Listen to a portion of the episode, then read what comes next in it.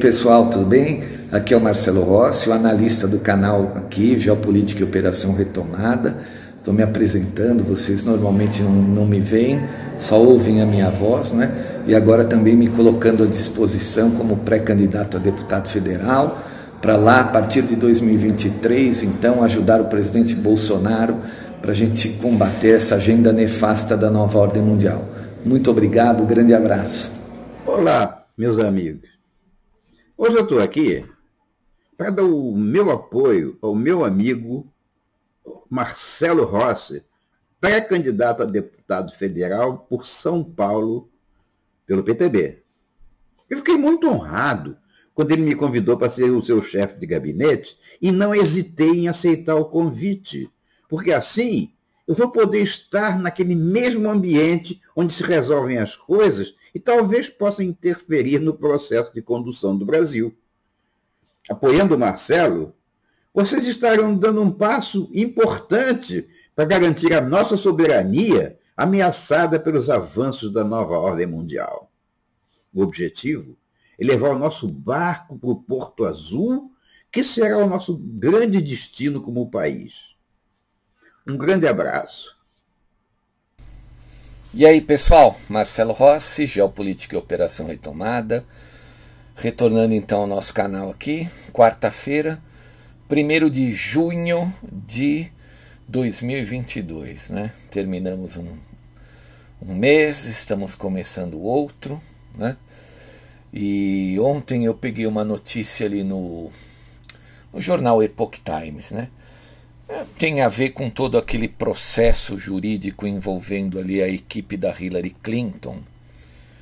Vocês sabem, né? Eu tenho falado no canal é, sobre aquela situação do julgamento dela, né? Em que é, do julgamento da equipe de advogados dela, porque vazou aquela situação que era uma fraude, o conluio, né? Que foi armado por eles, né? Por ela. Ela era chefe, né? Ela era a candidata principal na campanha dela, armaram aquele conluio contra o Donald Trump, dizendo que ele estava né, conjuminado com um banco russo, que o Trump estava sendo financiado pelos russos, etc.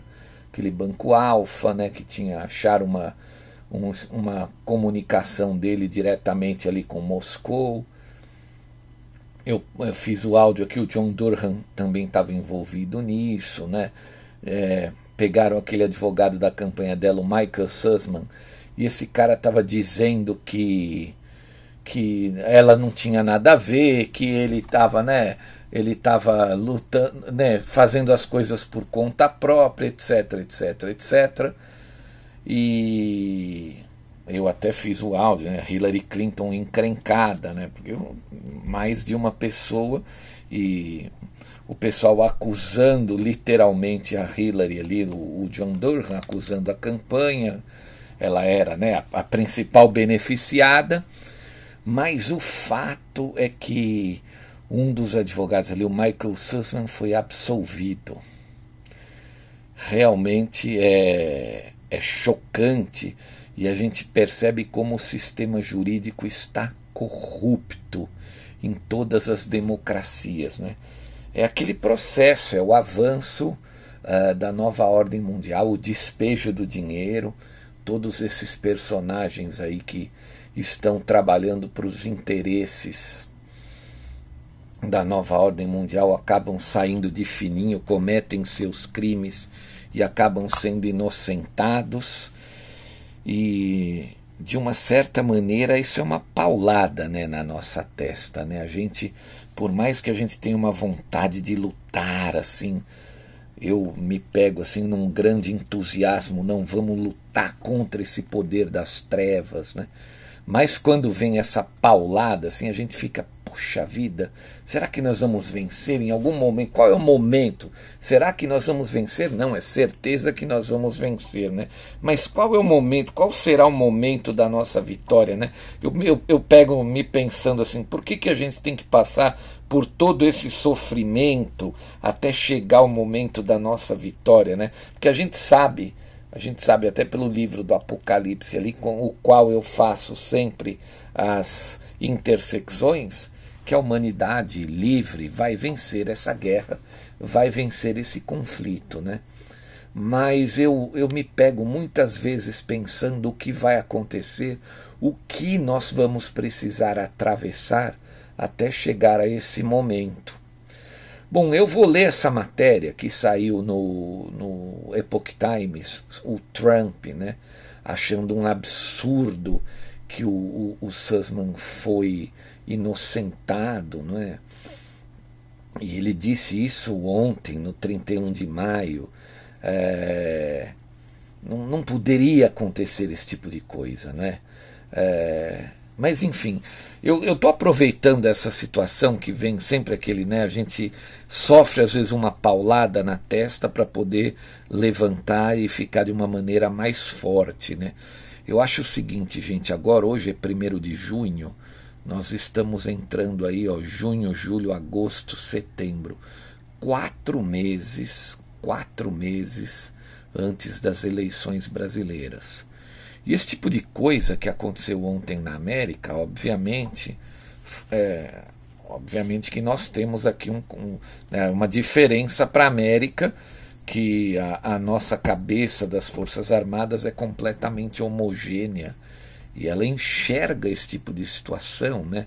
esse tipo do lawfare, a guerra jurídica. Os militares eles não falam, né? eles não podem falar porque os militares da ativa não podem mostrar, de, né, ter demonstrações políticas. Mas eles estão enxergando, estão vendo, e pelo que eu conheço dos militares, eu arriscaria dizer aqui que eles acham isso um absurdo, esses caras que estão protegendo um sistema corrupto, protegendo os corruptos, né, para aliviar o caminho, para limpar o caminho para a nova ordem mundial que vem forçando a barra de qualquer maneira, né? Eles já estão no fim do projeto, para eles, né, retroceder, perder agora seria um desastre absoluto. Eles perderiam toda a guerra. Né? Não haveria um momento lá na frente que eles poderiam retomar com o projeto. E é por isso que eu falo que os dois lados estão vindo para o tudo ou nada. Essa é uma guerra secular, uma guerra em que tanto a resistência que se formou por vários momentos na Terra, né, acabou conseguindo com que os personagens aí do, da, dos financistas né, retrocedessem em alguns momentos, que eles fossem descobertos. Então eles voltaram para trás, falaram, não, vamos esperar mais algum tempo, porque o momento não é agora, não é?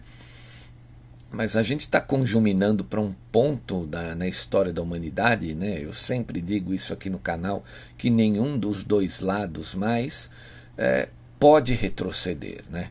Os financistas não podem retroceder porque eles perdendo a guerra, obviamente, as prisões serão gigantescas, né? o, o todo o sistema vai ser reescalonado para nunca mais é, o, o próprio capitalismo produzir metacapitalistas com tamanho poder de decisão na humanidade, não é? é? ou seja, eles perdendo agora, nunca mais eles teriam uma nova oportunidade. Então isso faz com que eles venham criminosamente ao tudo ou nada. E é criminosamente mesmo, literalmente criminosamente mesmo.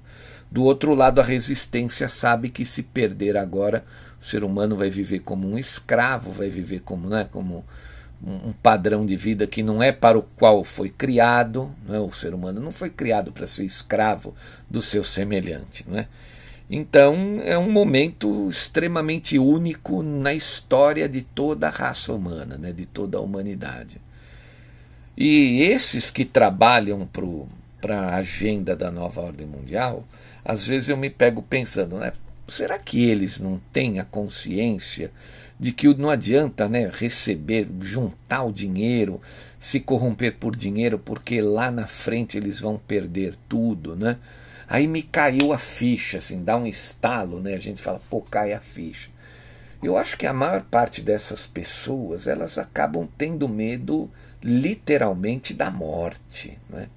Medo da morte, porque a pressão vinda ali do cume da montanha é tão grande, a pressão dos financistas é tão grande, e o cara fala assim, pô, eu tenho minha família, eu tenho filhos, eu tenho netos, né?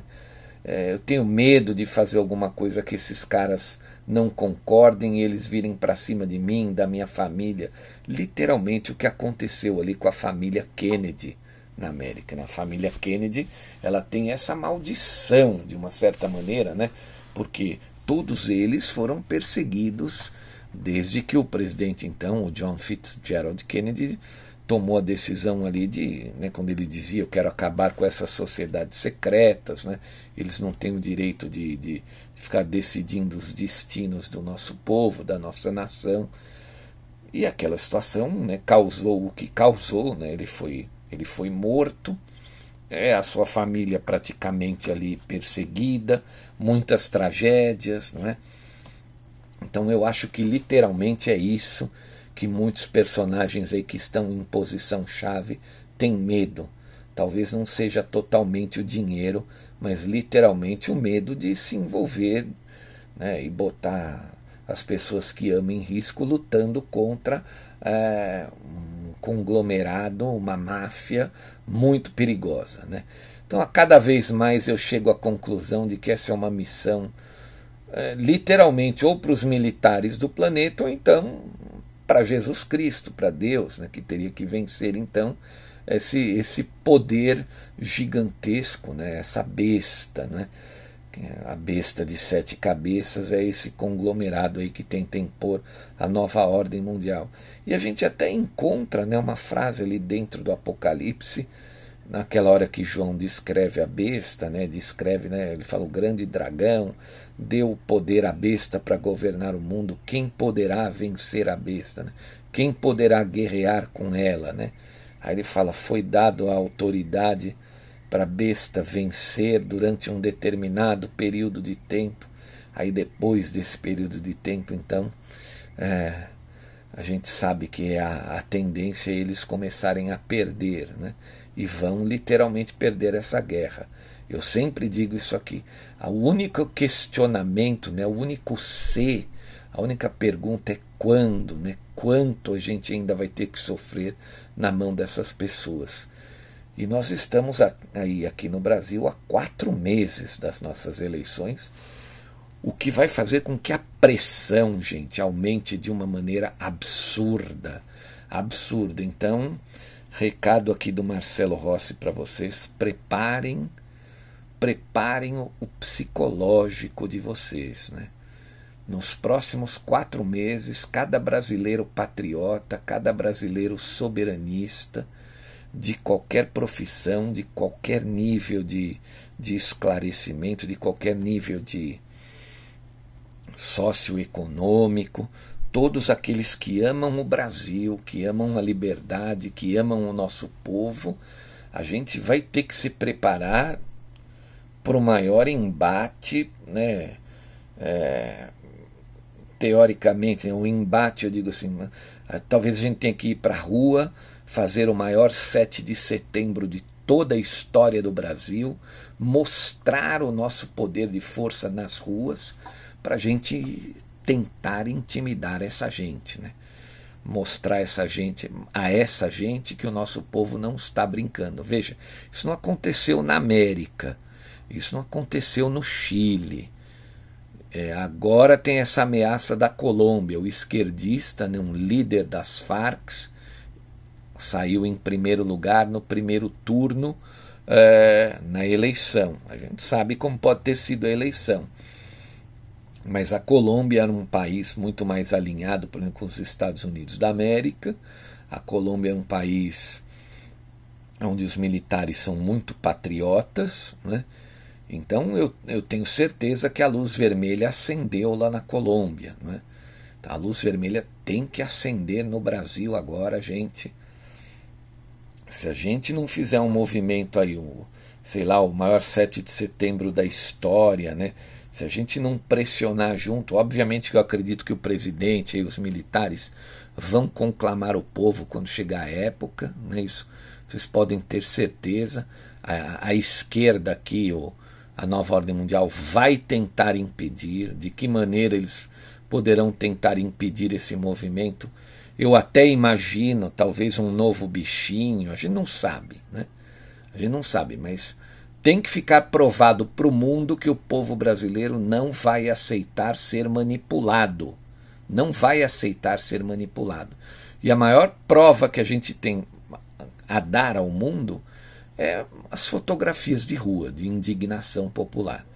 Então talvez a gente precise aí, nesse período né, do, do primeiro mandato do presidente Bolsonaro, ainda uma última vez, mas de maneira colossal colossal, colossal, talvez maior do que aquele último 7 de setembro, né, que foi gigantesco lá em 2021. Né? De, depois teve aquela situação que o, o próprio presidente, né, aconselhado ali pelo Temer, apazigou, né, os ânimos estavam aflorados ali, depois tudo, né, o, o a, a temperatura acabou baixando, né, mas se o povo brasileiro der brecha, vocês podem ter certeza que a nossa liberdade vai acabar.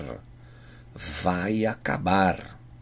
Então pensem nos seus filhos, nos seus netos, nos seus sobrinhos. O sistema jurídico, né, corrupto, aparelhado, ameaçado pelos globalistas está vindo com toda a, a força possível dentro das nações democráticas. Eu vou ler essa matéria aqui então, que saiu no Epoch Times na data de ontem, 31 de maio de 2022. Ó. O título é o seguinte da matéria: O Trump responde após ex-advogado de Clinton ser absolvido. E absolvido naquela situação que envolve, então, aquele escândalo da, né, da mentira que fizeram contra o Trump, dizendo que ele estava ligado ali a, aos russos na época da eleição, lá em 2016. Ó. O ex-presidente Donald Trump disse ontem, 31 de maio, que o sistema legal, sistema jurídico, né, não está funcionando corretamente. Ele disse isso depois que um júri em Washington absorveu, absolveu né, ex-advogado da campanha de Hillary Clinton, que havia sido acusado então de mentir para o FBI, né? Esse advogado havia sido acusado de mentir para o FBI. Eu fiz o áudio aí, acho que mais de um áudio sobre isso. O Hillary Clinton encrencada, e depois é, é, teve um outro áudio também uma semana antes, que eu coloquei na foto ali a, a figura do próprio John Durham, né? Então vamos continuar. Jason Miller, né?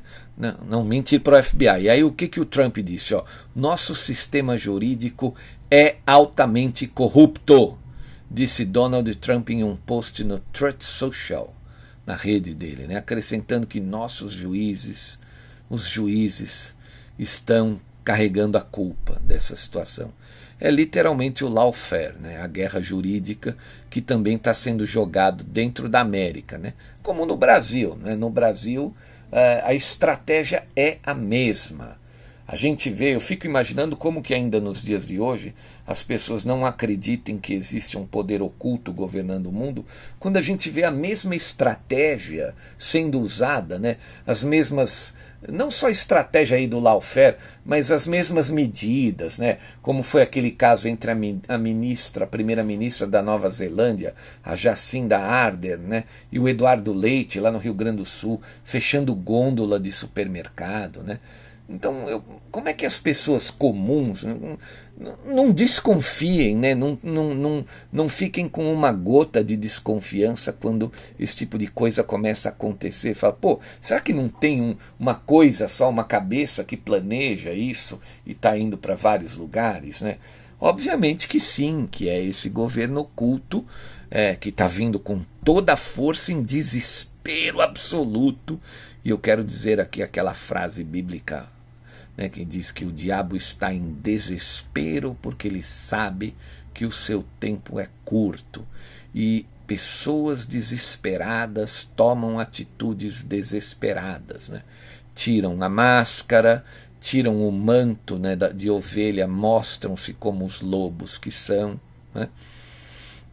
Então tá aqui, ó. Jason Miller, um ex-assessor da campanha de, de Trump, também reagiu ao veredicto, né?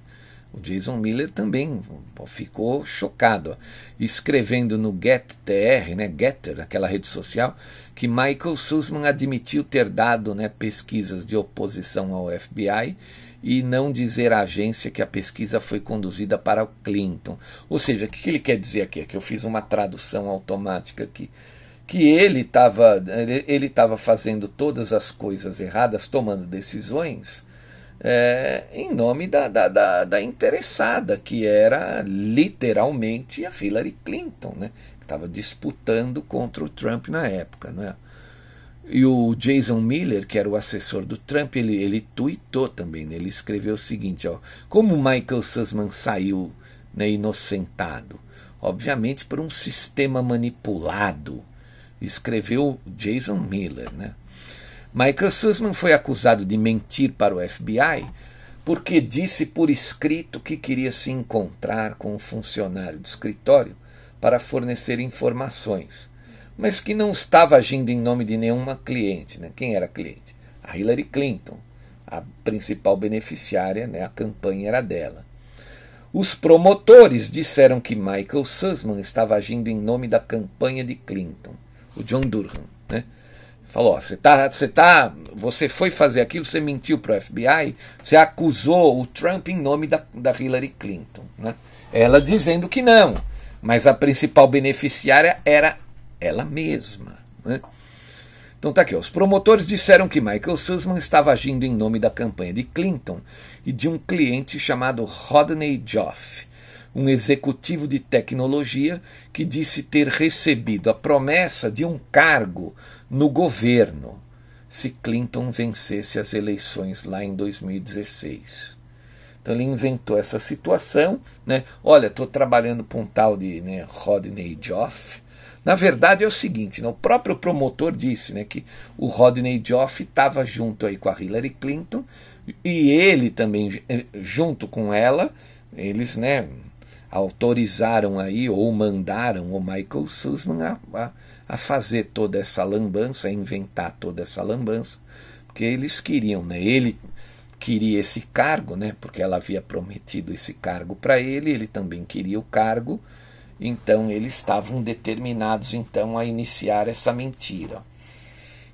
A defesa disse que Michael Sussman não estava agindo em nome de ninguém, que ele fez por conta própria Embora Michael Sussman tenha dito anteriormente a membros da Câmara dos Deputados, sob juramento, que ele estava sim agindo em nome de uma cliente, ou seja, agindo em nome da campanha da Hillary Clinton.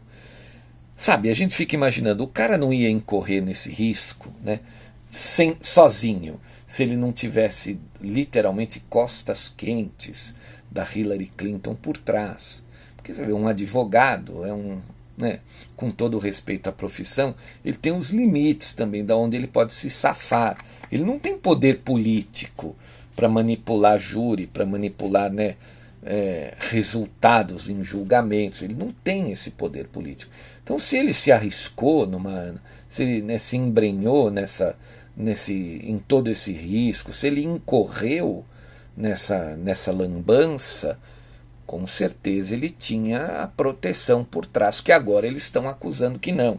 Então, literalmente, a corda está estourando, né, deveria estourar aí do lado mais fraco.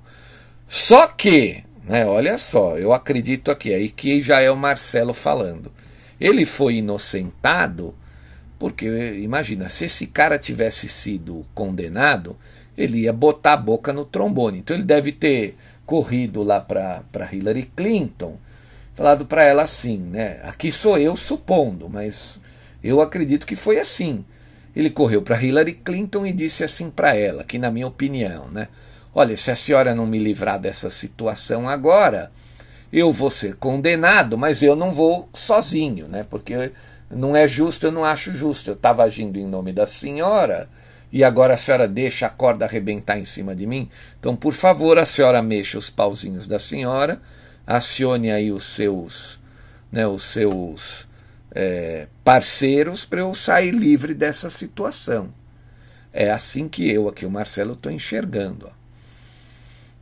Vamos continuar o nosso texto. A defesa também disse que, mesmo que Michael Sussman estivesse representando a cliente quando se encontrou com o funcionário do FBI, a declaração não era assim relevante, porque o escritório no FBI estava ciente de que Michael Sussman representava o Comitê Nacional Democrata e também outras pessoas e entidades democratas. Né? Ele representava ali a, o comitê de campanha. Né?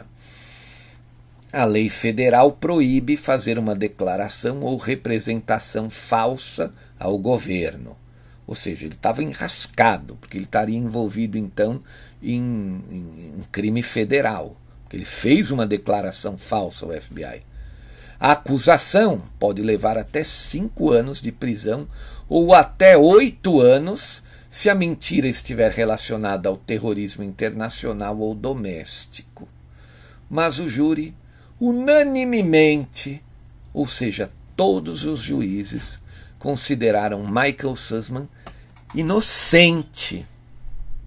Vejam, senhores inscritos aqui do meu canal, do nada ele foi considerado inocente. Acho que não deveria ter sido processado, disse um dos juízes a repórteres. Há coisas maiores que afetam a, na, a, nossa, a nação, né? afetam a nossa nação, do que uma mentira ao FBI. Ou seja, você mentir para o departamento, para o Biro de Investigação, né? não é mais uma, uma, um problema, um grande problema. Ou seja, aquela lei então que diz que você fazer uma declaração ou representação falsa ao governo ou às instituições de governo é crime, eles passaram por cima. Passaram literalmente por cima. Né? Para quê? Para proteger um cara que então, muito provavelmente, ameaçou botar a boca no trombone. Então, obviamente, mais uma vez, a Hillary Clinton sai ilesa dessa situação. Né? E eu me pergunto, me questiono até quando esses personagens nefastos vão conseguir aí. É, saírem ilesos dos crimes que eles praticam. Né? Impressionante. Ó. Donald Trump publica regularmente no Truth Social, né? uma plataforma de mídia social que ele mesmo iniciou desde o início desse ano. O ex-presidente foi removido do Twitter e do Facebook após a violação lá naquele episódio do Capitólio em 6 de janeiro de 2021. Executivos de empresas acusaram Trump de incitar a violência, enquanto ele argumentava que não estava fazendo isso. E por que, que ele, eles escreveram isso nessa matéria? Porque o Trump está dizendo que é um absurdo o tal do Michael Sussman ter sido inocentado nessa situação. Né? O cara vai lá, mente para o FBI, comete um crime federal Obviamente foi inocentado, porque se ele fosse condenado, ele iria botar a boca no trombone e o aparelhamento Deep State americano achou melhor então. Olha, não vamos deixar esse cara aí ser é, condenado, porque senão a gente pode se estrepar. E muito provavelmente, para proteger a sua própria vida, o Michael Sussman deve ter deixado provas com parentes, com pessoas, né? deve ter dito isso para os democratas e para a própria Hillary, falou: a senhora agora dá um jeito de me livrar, né? ou então a prova vai estar tá com pessoa X, vai chegar no escritório ali do, do Trump, vai chegar no escritório de quem interessa, se eu for condenado por algo que eu estava fazendo pela senhora. Isso aqui, eu estou sendo literalmente aqui, né? Eu não estou. Eh, eh, eu tô, né, eu tô falando aqui o, o óbvio, a, a, a, obviedade do que eu tô enxergando, né? o papel desse canal aqui, literalmente, é a gente tentar é, mostrar o que está por trás das situações, né? Porque as situações nem sempre são da maneira que elas são contadas, né? Eu estou tentando aqui fazer uma espécie de né, de, de, de, de, tentar enxergar o óbvio. Então, então o cara, literalmente, o Michael Sussman, saiu, saiu livre de toda essa situação. É triste, é realmente lamentável. Essa matéria saiu ontem no Epoch Times, que é um jornal bem sério. Então aquela, aquele, aquele momento então que a Hillary Clinton parecia encrencada, eles acabaram dando um jeito, né? É, mais uma vez, mais uma vez, então, é, esses personagens saem ilesos de seus crimes. Né? É, é realmente lamentável. Esse canal aqui, a gente né, vem com notícias boas, notícias não tão boas assim, faz uma análise em cima de todas. Né? Essa não é, literalmente, não é uma boa notícia. Não é uma boa notícia. Né? É, e eles ficam tentando proteger. Né? No caso brasileiro, eu diria que um caso parecido seria a extradição daquele general venezuelano, né? o, o, o, El Pollo, né? El Poggio é o apelido dele, né? do Hugo Carvajal, que também tem, segundo ele, provas e tem como provar que políticos aqui na América Latina receberam dinheiro ali do narcotráfico da Venezuela. Né? Ele era um dos cabeças também do narcotráfico.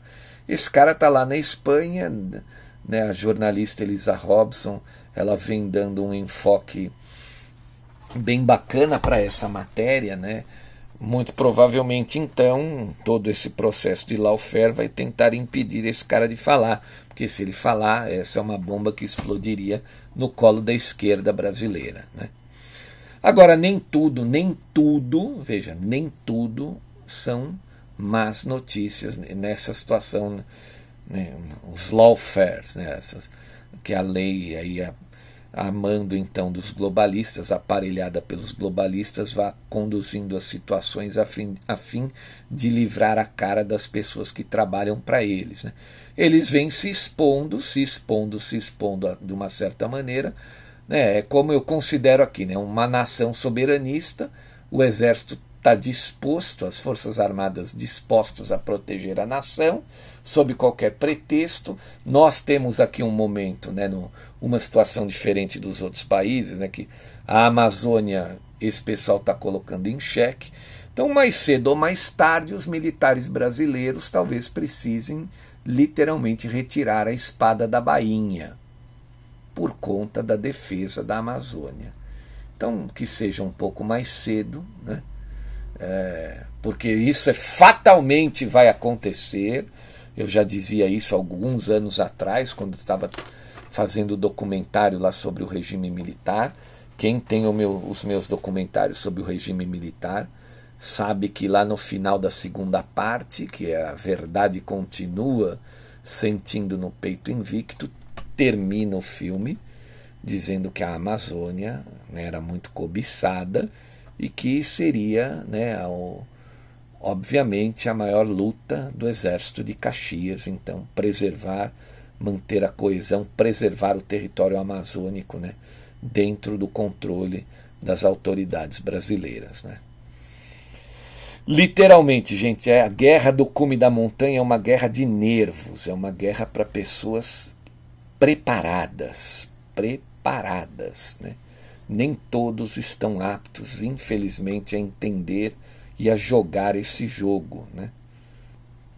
Bom, então agora para a gente também não estender muito a nossa análise aqui, vamos falar sobre a situação aí da guerra, né, que a gente fala aqui todos os dias entre Rússia e Ucrânia, né, que já é o modo bélico da guerra de, de, de, entre a nova ordem mundial e a resistência à nova nova, a Aliança da Terra, Obviamente que a gente sabe que os militares russos, né, que a Rússia emprega aí 3% da sua força militar, está dando o ritmo do, da guerra e está vencendo literalmente a guerra. Está vencendo. Né? Matéria que saiu na revista Oeste, então na data de ontem, 31 de maio, ó, Rússia estende o controle sobre uma cidade-chave da Ucrânia. O Kremlin intensificou os ataques em Severodonetsk, localizada no Donbass, né, na região leste da Ucrânia. Né. Os soldados russos tomaram parte da cidade de Severodonetsk, no leste da Ucrânia, na terça-feira, 31 de maio. Na prática, isso significa um aumento do controle de Moscou sobre uma das, uma das fortalezas mais importantes né, da Ucrânia, de Kiev, no Donbass o Kremlin intensificou os esforços para tomar a cidade, visto que as potências ocidentais tomaram novas medidas para impedir as investidas russas. O presidente dos Estados Unidos, Joe Biden, planeja fornecer à Ucrânia sistemas de foguetes guiados com precisão para aumentar o poder de fogo de seu exército. Segundo as autoridades norte-americanas, os armamentos podem atingir alvos a uma distância de 64 quilômetros. O treinamento sobre a maneira de usar os artefatos levaria pelo menos 10 dias. Né? O exército russo está reunindo forças esmagadoras em várias áreas para pôr cada vez mais pressão sobre nossos defensores, né? disse o presidente da Ucrânia Volodymyr Zelensky. Mas as, eu falo, às vezes a mídia aqui ela vai lá e fala a verdade, né? vai lá e mostra efetivamente o que está acontecendo. Outra matéria da revista Oeste dizendo que agora a Alemanha, com medo dos russos, está aumentando o orçamento de defesa para 100 bilhões de euros. Né? Aumentou em mais 100 bilhões de euros. Né? Tem uma outra matéria que fala a ambivalência de Biden sobre a guerra na Ucrânia também da revista Oeste, né, da redação da revista Oeste. Ó. Segundo o Wall Street Journal, hesitação americana em suporte militar encoraja a Rússia a acreditar que pode vencer. Na verdade, a Rússia vai vencer. Né? Os militares não podem dar o suporte militar, porque senão ele sabe que ele começa a, a Terceira Guerra Mundial. Então, e os russos estão dispostos a liquidar a nova ordem mundial. Né? Eles estão dispostos a isso. O presidente russo Vladimir Putin já deixou claro que se a Rússia perder, ou seja, se os russos tiverem que dobrar os joelhos, muito provavelmente ele vai lançar os seus sarmats no Ocidente. Né? A matéria diz o seguinte: às vezes é difícil dizer se o presidente Joe Biden e seus estrategistas querem que a Ucrânia vença a guerra contra a Rússia ou apenas sobreviva para assinar uma trégua. Na verdade, o que eles querem é manutenção da guerra. Eles querem a guerra durando o maior tempo possível. Né? Eles não estão preocupados com a Ucrânia. Né? A observação é de um editorial do Wall Street Journal da segunda-feira, 30 de maio. Segundo o jornal norte-americano, a ambivalência da atitude de Joe Biden começa a virar um grande problema no momento em que a Rússia consegue ganhos militares significativos na região do Donbass, no leste da Ucrânia, num setor estratégico do conflito. Atualmente, os ucranianos precisam mais do que nunca de sistemas de lançamento de foguetes de longo alcance para combater a artilharia russa o reforço de aparato de defesa daria ao país a chance de retardar o avanço dos invasores. Né? Difícil, porque aí o, o, russo aumenta a participação. Ele fala: ó, pessoal, vamos aumentar de 3% para 5% a nossa força militar nessa guerra, nesse conflito. Então, o que eles querem é literalmente estender a guerra. Eles sabem então que isso faria com que os russos aumentassem a participação e estenderia aí mais alguns meses a guerra. Né? Agora, quem sofre é literalmente o povo ucraniano. Jesus Cristo, eu imagino o sofrimento daquele povo. Estão pagando a conta gigantesca de ter um governo altamente corrupto no poder. Trabalha para os interesses externos e não para os interesses do seu próprio povo. Né? Isso é realmente lamentável lamentável. Né? que mais que nós temos de matérias? Ó? Na Record International, dizendo que a Ucrânia colocou explosivos em corpos de mortos em Azovstal para acusar a Rússia, diz um porta-voz. A autoridade russa informou que quatro minas foram encontradas sob os cadáveres por ordem do governo ucraniano. Isso é bem planejamento satânico da nova ordem mundial. Né? As tropas ucranianas deixaram para trás 152 mortos em instalações subterrâneas da siderúrgica de Azovstal e colocaram explosivos sob os corpos para culpar os russos, disse na terça-feira, dia 31, o porta-voz do Ministério da Defesa russo, Major-General Igor Konashenkov. Os militares encontraram quatro minas plantadas sob os corpos dos ucranianos, uma quantidade suficiente para destruí-los. Né? Literalmente uma atitude digna de quem não tem amor ao seu próprio povo, né? não tem amor e nem respeito ao seu próprio povo. Né? que mais? Né? Matérias, então, aqui dizendo que o Canadá agora não tem a ver com a guerra, mas tem a ver com a guerra do cume da montanha. O Justin Trudeau está tentando desarmar todos os canadenses. Né? É, obviamente, é, isso ele também tem medo. Ele sabe que não dá para, não vai dar para controlar o Canadá, assim como é na América, se o povo estiver armado, né? O povo armado a, a condição do povo armado é para lutar contra um governo tirânico. E eles não querem isso. Na verdade, a maior derrota da nova ordem mundial é que a nova ordem mundial tinha as intenções, né, o planejamento de ser a ditadura perfeita. Ou seja, as pessoas que são esclarecidas vão ter medo, as poucas esclarecidas vão ter medo de falar com os outros que não são esclarecidos para se iniciar uma rebeldia, uma rebelião, né? uma espécie de resistência. Então a gente vai controlar isso, muito provavelmente sem força bruta, sem muito esforço. Ledo engano, né? Eles vão ter que impor uma força bruta que eles não vão poder suportar. Como é que você vai suportar povo na rua? Como é que você vai controlar a sociedade no cabresto durante muito tempo? Então, literalmente, eles vão perder essa guerra. Por isso, exatamente por isso, que eles têm aquele planejamento número um. Prestem atenção, planejamento número um das pedras guias da Geórgia.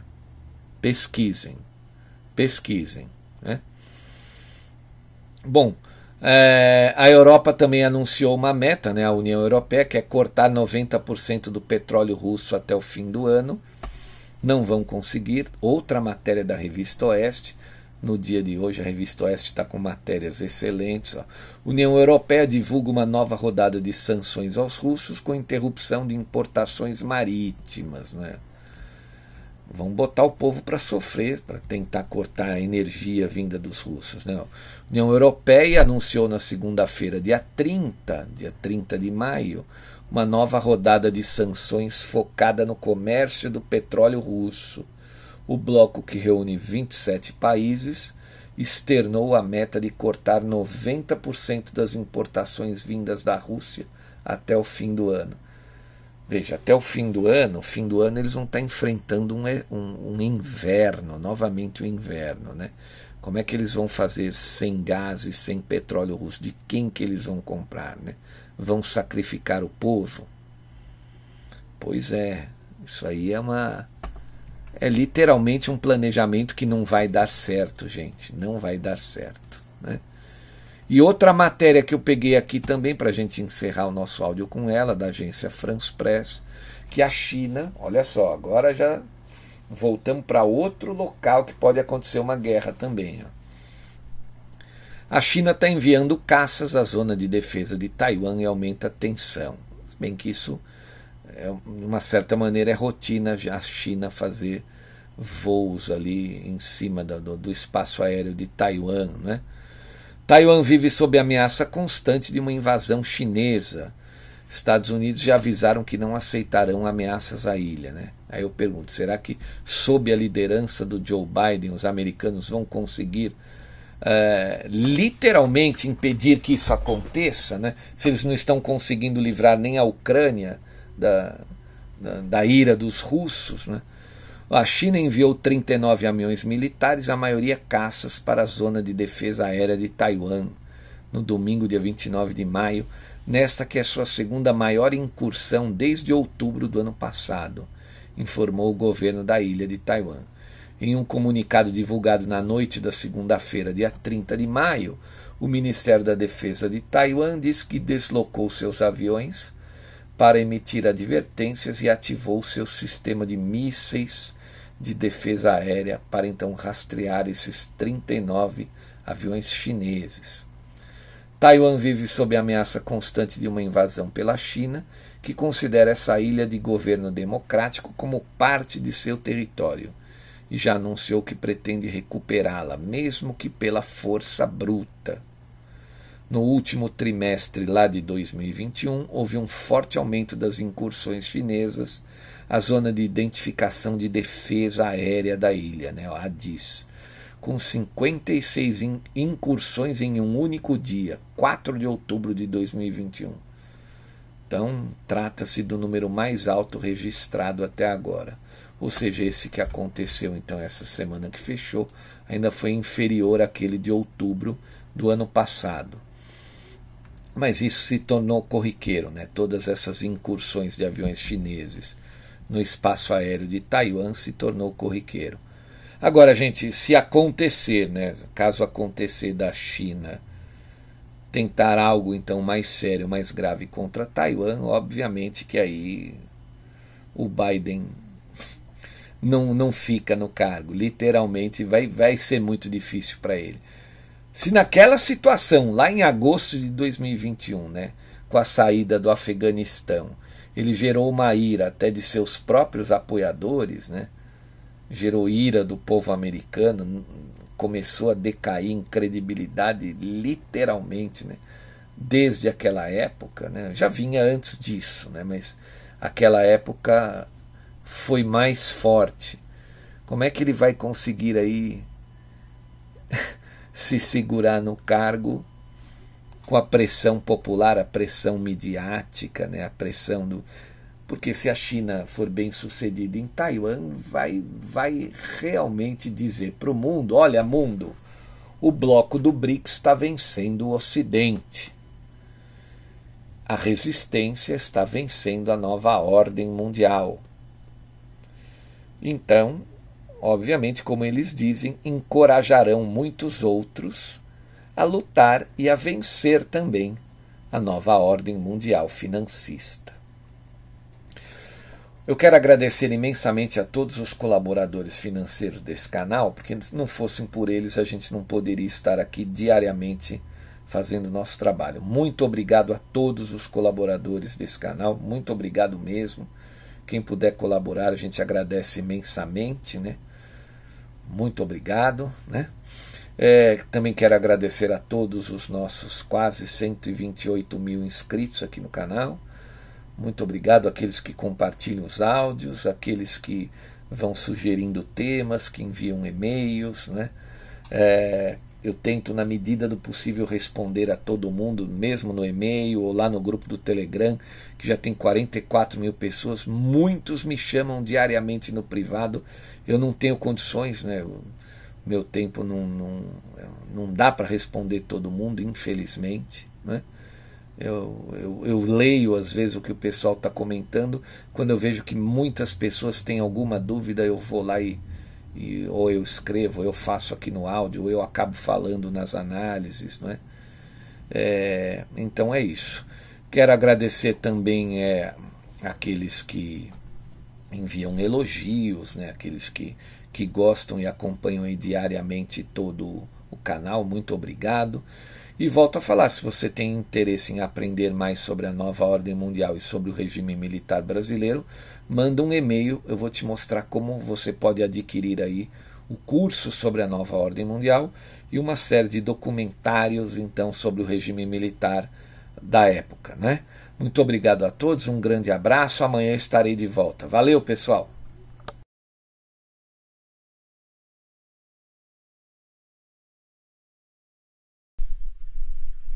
E aí, pessoal, Marcelo Rossi aqui. Eu quero convidar vocês para inscreverem-se em nosso novo canal. Na verdade, é um canal antigo que foi remodelado. Ele se chamava 100 anos de comuno socialismo e nós mudamos o nome dele para Geopolítica e Comuno Socialismo. Ele seria agora, vai ser usado como um nosso canal reserva aqui, o canal número 2 porque nós não confiamos mais nesta plataforma, não é? A gente não sabe o que pode acontecer amanhã. Então eu peço a todos vocês que gostam dos áudios que se inscrevam também nesse nosso segundo canal chamado Geopolítica e Comuno Socialismo. O link desse canal ele vai estar é, sempre na descrição dos novos áudios do Geopolítica e Operação Retomada e no espaço de comentários também. E quero também convidá-los a assistirem os vídeos históricos que estão disponíveis naquele canal é, é, um canal que foi feito para uma série que vai contar todas as tragédias que os comunistas praticaram em 100 anos, né? Desde que eles chegaram ao poder na Rússia, lá em 1917. Muito obrigado a todos. Inscrevam-se lá naquele canal também, ok? Valeu, pessoal!